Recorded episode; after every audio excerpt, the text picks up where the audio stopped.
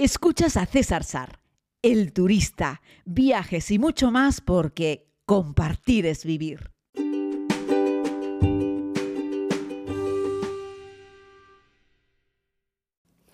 Saludos querida comunidad, muy buenos días desde la capital de España, desde Madrid por unas horas. Les hablé la última vez desde el Aeropuerto Internacional de San José de Costa Rica a punto de subirme a un avión para volar a España después de ese viaje fantástico del que les he hablado, creo que con bastante detalle. Estoy aquí por unas horas camino de ir a Egipto con la comunidad, con este maravilloso grupo del origen con el que iniciamos todas estas pequeñas aventuras viajeras eh, bueno, eh, que fue el primer grupo con el que estuve. Estuvimos en Estambul en el mes de mayo y resultó ser una gente fascinante, maravillosa, increíble. No, no está el 100% del grupo, lamentablemente, porque ya saben que luego al final, pues, eh, la gente pues tiene obligaciones o las fechas no les coinciden o el destino o el precio, en fin, esas cosas hace que no estemos el 100% de los miembros de lo que hemos denominado el origen, porque fue el inicio de todos estos viajes con la comunidad. Y bueno, en el mes de mayo dijeron, oye César, queremos hacer de nuevo un viaje todos juntos y así que nos pusimos manos a la obra y organizamos este viaje a Egipto.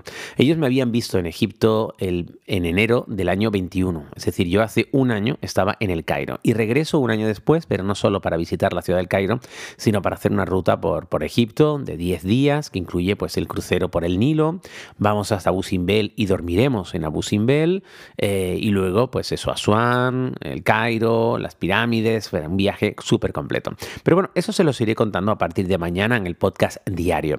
Hoy les quiero hablar fundamentalmente sobre mi experiencia de vuelo con, eh, con Iberia en el vuelo de regreso. Recuerden que eh, aunque le he comprado el billete a Iberia en ambos, en ambos casos, eh, en el regreso es cuando ya he volado con un avión operado directamente por Iberia.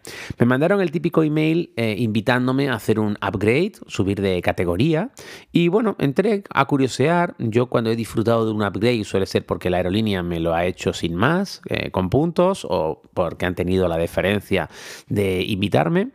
Eh, y es la primera vez que compro un upgrade. Sí, ah, ya les he desvelado que al final pagué por subir de categoría en el vuelo de Iberia porque pensé que se daban todas las circunstancias que yo siempre recomiendo a la hora de gastarse un poco más de dinero o un buen pico más de dinero para subir de categoría. Era un vuelo nocturno, así es que la idea es poder dormir, aprovechar que se convierte en cama. Era un vuelo nocturno de más de 10 horas, eh, que luego además necesitaba estarlo un poco, un poco descansado al llegar al destino, porque ya les digo que ahora empato con un viaje a Egipto. Así es que bueno, se daban esas circunstancias que yo consideraba importantes para poder justificar eh, pagarme un upgrade. Así es que nada, me lo pensé un poquito, tengo que reconocerlo, y pagué ese upgrade, 400 y poco euros por subir de categoría, de clase turista, a lo que Iberia denomina Business Plus, Business Más, Business eh, Plus. Y bueno, eh, tenía curiosidad por ver a qué se refieren con ese Business Plus, la diferencia entre el Business y el Business Plus. Eh, yo creo que viene dada porque el avión es más grande y por lo tanto los eh, sillones se reclinan por completo. Recordar que aerolíneas como Iberia y otras aerolíneas europeas ya quitaron la primera clase. Ahora solamente tienen turista, una cosa que en algunos vuelos llaman turista premium, que me parece una tomadura de pelo, y luego tienen lo que llaman business, ¿no? Que si además el avión, la el, el, sillón se hace cama es Business Plus, ¿no?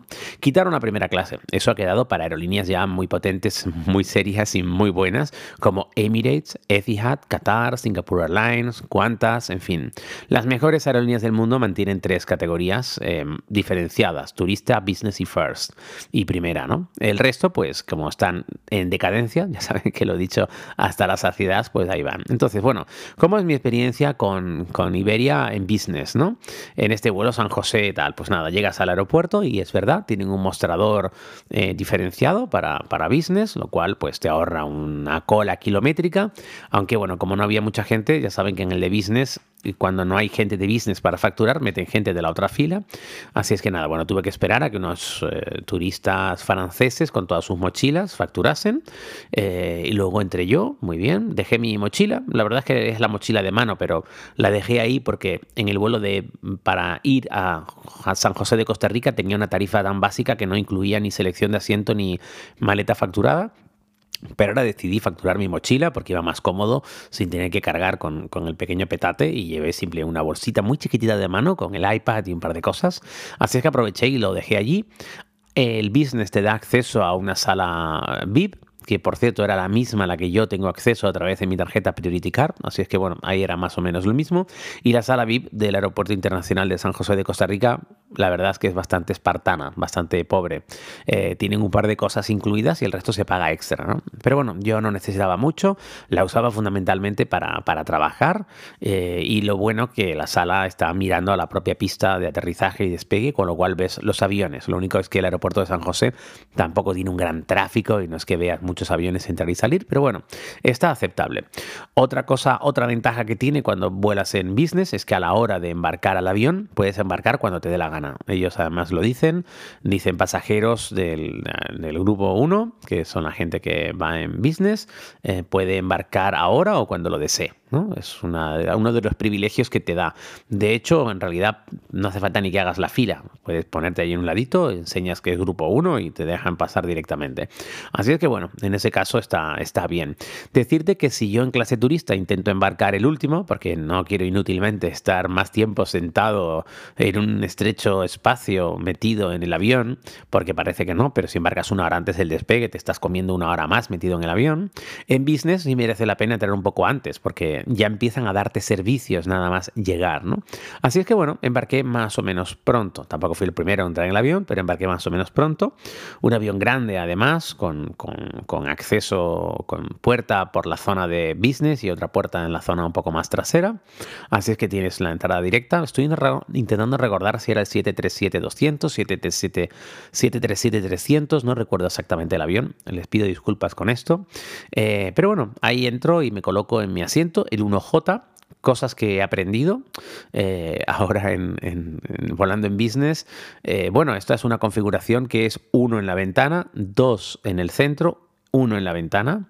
Si vas en pareja, si vas en business, está guay que te tomes los dos que están en el centro, aunque de los dos que hay en el centro hay configuración de dos asientos juntos, es decir, si se hacen camita quedarían como uno al lado del otro. Los otros dos que están detrás están separados, están en el centro pero separados, aislados. Lo digo porque si tú vas solo sin compañía de nadie y no quieres tener un desconocido al lado y vas en business, la recomendación es A, que vayas solo en ventana o B, si vas en el centro, que vayas en el centro cuando son aislados, no pegados al, otro, ¿vale? Eso cuando la haces la selección de asiento en business y lo miras, mm, al menos, claro, yo no tengo el ojo entrenado para elegir asientos en business y no... No, no, no, me percaté muy bien de ello. En cualquier caso, yo estaba en un ojoto, es decir, el primero de la derecha, en la ventana, ¿vale? ¿Qué pasa con los que están aislados en la ventana? Uno, uno, uno, ¿vale? Aún así, porque piensen que los pies de un asiento en realidad se encajan al lado del respaldar del asiento que va delante, ¿no? Pues el 1J en realidad es un asiento que está solo en la ventana, pero lo que es la butaca está pegada al pasillo. Si te vas al asiento 2J, ventana, el asiento eh, la butaca está pegada a la ventana y la parte de servicios de tu butaca, es decir, a ver cómo lo puedo explicar. El asiento butaca tiene delante una pantalla y a la derecha o a la izquierda, depende de la posición en la que estés, tienes el área de servicio de tu propia butaca. Es decir, tienes como dos mesitas para sacarla, tienes un cajón para meter cosas, eh, tienes un par de espacios pues para meter una botella de agua, un sitio para poner un iPad, ¿vale? Es como un armazón, ¿vale? Es como una especie de sidecar, para ver si soy capaz de transmitir un poco cómo es el concepto de, eso, de, esos espacios. Es decir, el asiento la butaca está metida dentro de un armazón, ¿vale? Entonces, ¿qué pasa? Si tu armazón queda a la derecha y tu butaca a la izquierda, pues yo, que era mi caso, tengo mi asiento butaca que da al pasillo y toda mi área de servicios da a la ventana. La persona que iba detrás de mí tenía un asiento mejor desde mi punto de vista, porque su butaca va directamente a la ventana y todo el armazón de servicios a la izquierda. La diferencia es que, por ejemplo, cuando te van a poner un jugo en esa zona, a mí me tiene que atravesar el brazo de, la persona que atiende, o sea, de, la azafata o del azafato, y cuando estás en el otro lado es como el espacio limpio. Tú quedas recogidito en un lado y todo lo que necesitas interactuar con la tripulación queda en el lado izquierdo eh, del armazón. Vale, creo que, creo que más o menos he conseguido explicarlo. Vale, cuando llegas te dan algo de tomar, de beber, pues la gente pide champán, vino, pues yo un zumito de naranja, muy bueno el zumito de naranja de Iberia, zumito de naranja natural, bueno, natural, de esos zumos de naranja con pulpa bueno, como el que te pueden vender ya en Mercadona recién exprimido, la verdad que estaba muy rico, hay que reconocer que me tomé varios de esos zumitos.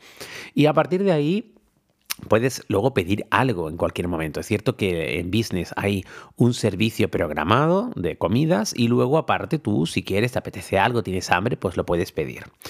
Cosas a favor y cosas en contra. Venga, vamos primero con las cosas a favor, que luego me dicen que si critico demasiado, pero este podcast yo creo que sirve para eso. Mira, uno, el personal de Iberia de cabina en business, al menos el 100% de las personas que yo me, eh, me, me, dieron servicio en este vuelo, increíble, o sea, súper bien.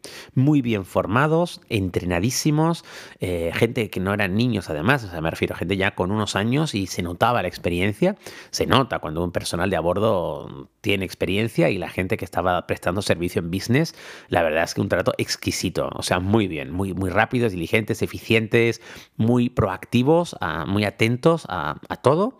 De hecho, yo antes de aterrizar les pedí una mascarilla de recambio porque no me había traído una mascarilla de recambio y rápidamente vino con una caja de mascarillas, en fin, que se les veía, yo que sé, el señor de atrás estaba pidiendo varios combinados de alcohol porque debe ser que el señor pues le gusta mucho darle el alcohol y le atendía a la misma persona que a mí y estaba ahí el hombre súper atento siempre a, mm, atender los las requerimientos de la persona que tenía detrás, ¿no? Y ahí pude ver un poco porque yo tampoco soy de pedir mucho y además no bebo alcohol, pero pude verlos trabajar saberlos en acción con las cosas que pedían otros pasajeros. Ya saben que en esto, eh, por ejemplo, de business, que hay muchos servicios, pues lo típico, hay gente que simplemente va, come y duerme, que fue mi caso, y gente que no para de pedir cosas, de, ¿no? de, darle uso a la business, ¿no?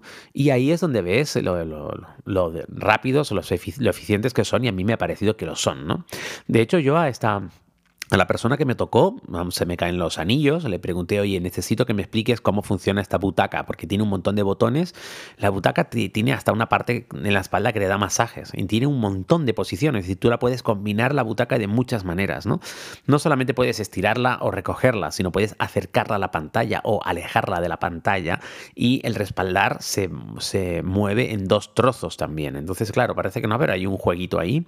Y entonces le pregunté que si me lo podía enseñar, me dijo que claro, que por supuesto, y me estuve explicando un poquitito. Aún así, la pantalla de entretenimiento, que es muy grande, es enorme, tiene un vídeo de la propia compañía explicando el funcionamiento del el asiento. Yo ese vídeo lo encontré después de preguntarle a la persona, pero en cualquier caso no me remitió, mire usted el vídeo, no, no, no, amablemente me enseñó cómo funcionaba la butaca, que tiene sus historias, y todo ese armazón está lleno además de recovecos, de huequitos donde guardar una cosa, tiene una toma de electricidad, tiene una toma USB, por supuesto tiene conexión de auriculares, los auriculares que te da Iberia para el entretenimiento a bordo son muy buenos. Eh, ahí en business la verdad es que de verdad no son solamente esos cascos más grandes, sino que están como bien almohadillados con un poco de piel y recoge bastante la oreja. Miren que yo voy siempre con mi Sony MX1000, em, em, 3, que son una pasada de cancelación. Los que te da Iberia no son así, pero hombre, están sufici son suficientemente buenos y cancelan lo suficientemente bien el sonido como para que puedas disfrutar de una buena peli en una buena y tranquila experiencia, ¿no? Así es que bueno, pues me fue enseñando un poco cómo era la butaca y el planning de comidas de este vuelo era una comida principal con tres platos a elegir, carne, pescado o pasta. Eh, y luego, antes de llegar, te dan un desayuno. En el medio de esas 10 horas de vuelo, pues lo típico, puedes pedir cualquier cosa que necesites para picar y van pasando varias veces a lo largo del vuelo para ofrecerte bebida, lo que tú quieras, ¿no? Bueno, decir que esa comida estaba muy bien con respecto al plato principal. Yo me pedí una carne, era como un solomillo, muy generoso, un poco pasado para mi gusto, pero yo entiendo que el punto de cocción de la carne ya viene, o sea, esas bandejas de comida suben al avión ya hechas, no hay un cocinero que las hace allí sobre la marcha, cosa que sí hace Singapore Airlines en First Class, no en, no en Business, pero en First, en primera, Singapore Airlines se puso en el año, al menos antes de la pandemia, tenía ciento y pico cocineros que cocinaban a bordo. Es decir, el punto de la carne te lo daba un cocinero allí, directamente en el propio avión. Fíjense qué nivel, ¿no? Pero bueno, eh, yo no lo pretendo pedir eso ni muchísimo menos a Iberia en, un vuelo business. Entonces, ese plato de comida con esa carne estaba riquísima, un buen trozo de carne, muy abundante, generoso y muy bien preparado. El resto de lo que había en la bandeja en realidad era lo mismo que te dan prácticamente en clase turista, solo que en una bandeja un poquito más grande, unos cubiertos un poquito más grandes, una servilleta de tela es el típico salero y pimentero que a mucha gente le hace gracia y que, se lo llevan. Yo, bueno, no, yo lo dejo ahí, eh, de plástico. Eh, y bueno, pues eso, una ensalada, un pequeño postre, te dan un pan, igual de malo que el que te dan en turista, o sea, no es un pan especialmente bueno. El resto de la bandeja, ya les digo, simplemente es un poco más grande y más bonita, pero lo que comes es lo mismo que en turista, salvo el plato principal, que ahí sí es un plato con más categoría, eh, con una mejor materia prima y, muy abundante, ¿no? Y claro, y lo puedes regar con lo que quieras. La gente se pedía vinos de todo porque la, la Iberia sube una buena cava de, producto, tiene bastante vino que ofrecer, en eso está bien, son una aerolínea española, yo creo que presumen de ofrecer buen vino y abundante, aunque yo no lo bebo, pero veía a los otros pasajeros tomarlo. Así es que bueno, la comida me pareció que estaba muy bien, pero no me parece que tampoco estuviese de premio. O sea, recuerdo haber volado con British Airlines en primera, por ejemplo, en un vuelo Londres-Moscú, y era más corto y recuerdo que la comida era bastante mejor.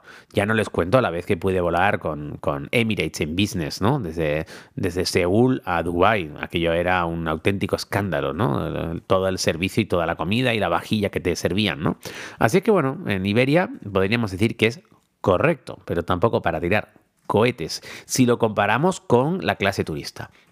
Bueno, el resto de servicios pues son bebidas, no pedí nada más. Eh, después de comer, después de cenar, eh, pues ya era tarde y le pedí de nuevo a esa misma persona, amabilísimo este señor, ¿eh? un tipo increíble, que me ayudase a preparar la cama. Y entonces amablemente me ayudó a estirar toda la, toda la cama, que se hace 180, o sea, se hace plano por completo y tiene dos metros de largo, presume Iberia de ello, la parte de los pies pues es un poquito más estrecha, yo soy pequeñito va perfecto, ¿eh? ¿vale? O sea, con respecto al tamaño de la butaca que se hace cama no hay nada que objetar, pero tienen como la ropa de cama envuelta en un plástico, ¿no? Entonces en ese momento lo abro y me dice el señor, bueno, es que ahora mismo ya no tenemos em, bajeras, Iberia en business ha quitado la sábana de debajo. Solamente te dan una almohada y como un edredoncito. Y yo digo, ¿cómo? O sea, que tienes que dormir con, tu, cuerpo, o sea, claro, con vestido, ¿no? No te vas. Que hay gente en otros vuelos otras aerolíneas que se ponen un pijama. De hecho, hay aerolíneas que a los pasajeros les dan un pijama, ¿vale? Pero en este caso, business, que vale, no es una primera, es una business, te dan un, una, una, mantita, un pequeño deredón, eh, o sea, mucho más grande y más cómodo y más todo que la mantita que te dan en la categoría turista cuando te la dan. ¿eh? Eh, eso ya es un edredoncito y una, y una almohada. Pero claro, es un poco raro porque estás ahí echado en, no sé, en una en un asiento donde ha puesto los pies, el culo y todo otro pasajero. Es decir, estás en contacto directo con lo que es el sillón, ¿vale? Y hombre, yo creo que ahí lo que quiere es que le pongas una pequeña sabanita una pequeña bajera, ¿no? Para que sea más agradable, para que sea más camita. Bueno, pues Iberia quitó eso hace ya bastante tiempo, me contaba eh, la persona de a bordo. Claro, yo hacía ya muchísimo que no volaba en, business en, en, Iberia y eso desde mi punto de vista le restó bastantes puntos, ¿vale? El entretenimiento a bordo es exactamente igual que el que tienes en turista, es decir, lo que ves en la pantalla, lo único que varía es que es más grande. Em, y ya, y entonces una hora antes de aterrizar te sirven un desayuno. Y el desayuno, querida comunidad, es el mismo que en clase turista. No cambia nada, es exactamente lo mismo, solo que en una bandeja un poco más grande y solo que mm, te ponen, por ejemplo, un corazón, pero un corazón malo de repostería, de paquete, o sea, no va en un paquete, pero es un corazón malo, no es un corazón de mantequilla, no es el corazón que te da en clase turista Swisser para un vuelo Madrid-Zurich, por ejemplo, es un corazón birria con un pan birria. Lo único que lo diferencia es que la bandeja es más grande y más bonita, que de nuevo tienes una servilleta de tela y unos cubiertos un poco más grandes y que la mantequilla te la dan en ese botito de cristal tan monotípico, sin, em, la, la mermelada, perdón, sin embargo, la mantequilla va también en el blister de plástico normal. Es el mismo desayuno, ¿vale? Yo al menos no le, veo diferencia. Un poquito de, fruta, eh, el plato caliente, que además en el desayuno no te dan a elegir, es huevo sí o sí, o sea, huevo revuelto y ya. Em, me refiero que no es como la, en la, cena que te dan tres platos a elegir, en el desayuno era lo que había y, bonito, o sea, está bien presentado, pero ya, me pareció un poco pobre, o sea, un poco pobre con respecto a, no hay una gran, no hay una diferencia con respecto a clase turista, cambia básicamente el tamaño del desayuno, o sea, el, la bandeja en la que te lo sirven, ¿vale, chicos? Entonces, bueno, eso me pareció un poco escaso, ¿vale?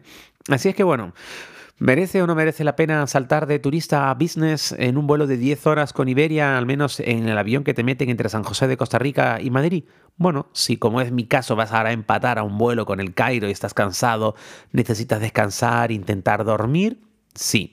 Si lo haces en un vuelo diurno, nada más que para disfrutar de los servicios y no bebes alcohol, no. Si bebes alcohol, quieres estar más ancho y empezar a pimplar de arriba abajo todo el día, aprovechar que está todo el alcohol incluido y tal, pues a lo mejor, no sé, eh, esta gente que le gusta mucho beber, pues puede que le rente. Desde mi punto de vista, para mi criterio, no. Madre mía, este podcast Vamos por casi 20 minutos. Esto es una auténtica locura, querida comunidad. Voy a terminar. Un abrazo muy grande. Hoy ha sido un especial business con Iberia. Un abrazo muy grande. El próximo podcast, si Dios quiere, lo haré embarcado en un pequeño crucero fluvial ya en las aguas del Nilo. Un abrazo muy grande. Compartir es vivir. Equipaje ligero. Corazón contento.